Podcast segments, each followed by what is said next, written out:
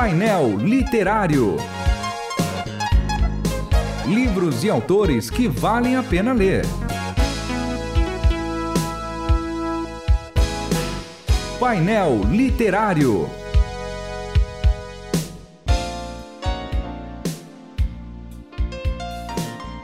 Sejam todos bem-vindos ao painel literário da Rádio Transmundial, mais uma vez com os meus queridos é, parceiros aqui de, de jornada.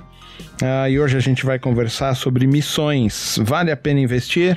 Essa é a pergunta que o Dr. Shed faz para todos nós. Sejam bem-vindos, Pastor Márcio e Pastor Júnior Martins. Prazer estar aqui, João. Obrigado, João, pelo convite mais uma vez. Vamos lá. Pastor Márcio, é, qual é o foco desse livro mesmo? Apesar de ser meio óbvia a pergunta, porque missões, vale a pena investir? Uhum. Parece óbvio, né? Sim.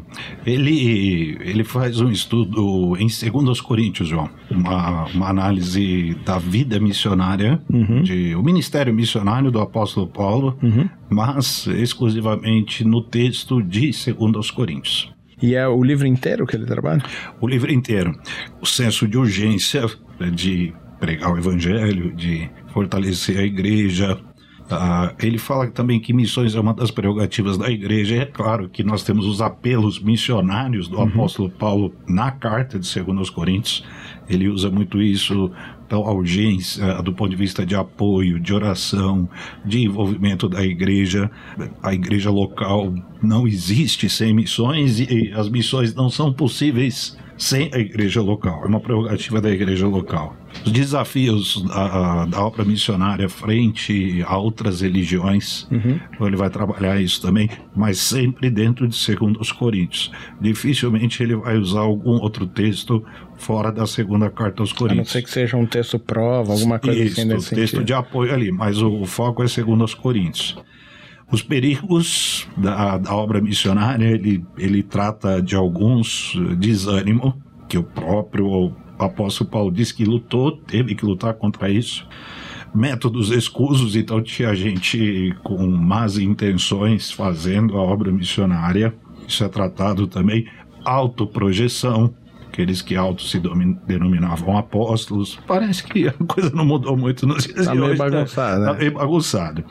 É, missões pressupõe sacrifício. Então, uma coisa muito interessante que ele trata é que não é possível realizar a obra missionária sem algum ônus. O ônus é o sacrifício, seja o sacrifício econômico, de tempo, de saúde, de energia mesmo. E a gente sabe que todas essas coisas são inerentes à obra missionária. Missões como modo de agradar a Deus, de glorificar a Deus, temor e amor como motivações para a obra missionária. Então, parece que o apóstolo Paulo tinha ambas as coisas uhum. e os seus cooperadores e missionários também. Uhum. Então, é claro que nós temos aí uma doutrina, uma, uma missiologia uhum. elaborada para a igreja. Como que nós podemos realizar a obra missionária? Com temor e amor. Temor a Deus, é claro, e amor ao seu reino e das coisas do reino. Outra coisa que ele trata muito, muito pertinente é que a nós e a mais ninguém foi confiada a mensagem de reconciliação. Sim. E a obra missionária, ela, de novo, ela passa pela igreja local.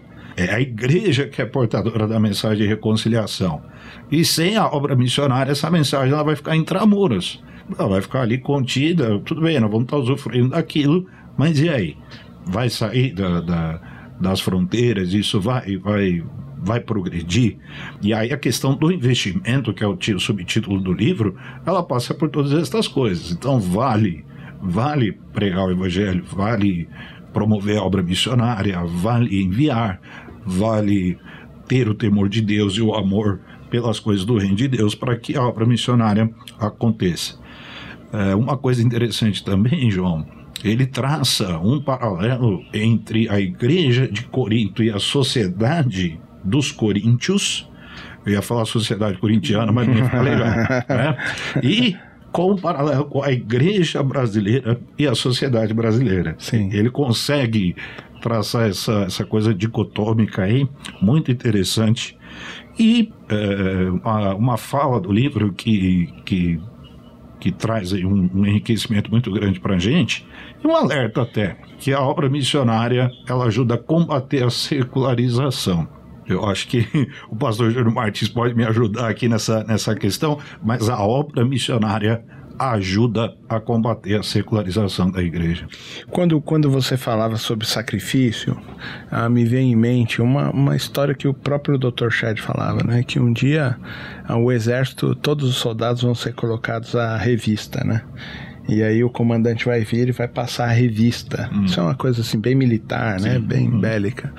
Mas ele vai passar a revista e Espero poder um dia estar tá lá e mesmo sem um olho, sem um braço, sem uma perna, é que o, o senhor, né, dos soldados, o general vai passar e vai falar servo bom e fiel, né? Uhum. Então esses sacrifícios parece que são inerentes à, à vida cristã de forma geral, Sim. não necessariamente só para a obra missionária, mas daquele que vai propagar. Me parece que se a gente deixa a mensagem intramuros, que foi esse o termo que você usou, a gente não entendeu o evangelho. Estou correto nisso, pastor Júnior? Está correto. Eu já tive a experiência de plantar igrejas, já tive a experiência de fortalecer igrejas, a experiência pastoral de sustento de missionários, de oração. E essa coisa de você estar tá no campo, essa coisa de você estar tá ali é, olhando no olho das pessoas, você orando por, pela plantação de igreja, de um trabalho, por é, ganhar pessoas para Cristo numa determinada, numa determinada localidade, elas, elas te colocam muito dentro do plano de Deus. É verdade. Elas, elas te dão aquele sentimento de que você é servo de Deus, de que você está numa parceria, e dificilmente alguém se sente inútil quando está fazendo o trabalho missionário. Dificilmente, quando você está envolvido num trabalho de plantação de igreja, num trabalho de evangelização, de sustento de missionários, parece que o Espírito Santo supre dentro do teu coração aquilo, aquilo que te falta quando você está no ostracismo uhum. ou quando você se sente meio, meio, meio perdido ali no banco da igreja uhum. e, e, um sentimento que acompanha muita gente, né? De uma certa, de uma certa inutilidade. Então, quando a gente pensa em missões, a gente pensa em trabalho braçal, direto, em envolvimento, em falar com gente, em conversar com gente, em visar a plantação de uma igreja, ganhar pessoas para Cristo, sustentar um missionário que está no campo, porque o trabalho missionário ele tem uma amplitude muito grande quando a gente fala de expandir as barreiras e de é, ter essa sensação de pertencimento, de se achar, as crises existenciais saem quando a gente vai para isso. Eu me lembro de levar a uns jovens da Igreja Batista Nações Unidas, né, é, pastoreada pelo pastor Luiz Saião, é, lá em Registro. Uhum. E a gente entrou em algumas casas, imagina, era uma igreja, era dentro do WTC, terceiro andar do WTC. Uhum. Era uma igreja de classe média alta, alta, né? E aí eu, eu levei os garotos lá tal, e eu me lembro que quando terminava o dia a gente conversava. E eles chorando, eles falavam assim: eu, eu nunca tinha visto esse mundo.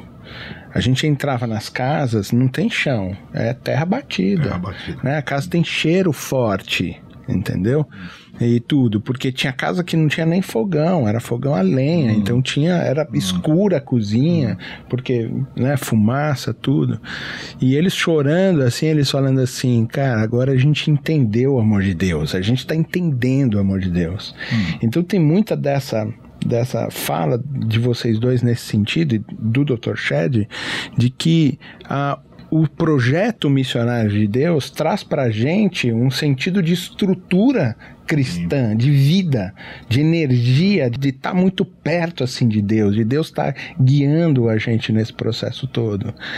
Como é esse eh, eu ia falar de santificação, mas como é assim, a gente vai para fazer missão e depois que a gente tem esse impacto do projeto missionário, do trabalho missionário evangelístico, a, essa santificação ela vai acontecendo é, é, de forma espontânea, que o Espírito vai conduzindo a gente a essa santificação, ou eu preciso ser completamente santo e perfeito antes de ir fazer missões? Tem uma coisa que o livro que o livro trata, João, que é o triunfo de Cristo sendo evocado uhum. na obra missionária. Então, Jesus Cristo morreu, venceu o pecado, as trevas, a condenação, e ressuscitou e ascendeu aos céus. Então está aí a, o ápice do triunfo de Cristo. A obra missionária ela tem uma, uma conexão umbilical com o triunfo de Cristo. Então essa, esse trabalho missionário em registro, uhum. ou seja, a pregação do evangelho no WTC, uhum. é o triunfo de Cristo. Uhum. Cristo uh, triunfou para isso, para isso acontecer, para o evangelho encher toda a terra, para a glória de Deus abarcar todas as dimensões uhum. da existência, visível e invisível. E eu, eu entendo que a santificação está nisso. A, a, santidade do reino avançar sobre o mundo. É. Uhum. A primeira aula do professor Joel Wright na, no Seminário Teológico Batista Paulistano, talvez o ano de 1996, eu sentado na cadeira, eu me lembro dessa primeira aula até hoje. A pergunta foi: por que nós fazemos missões?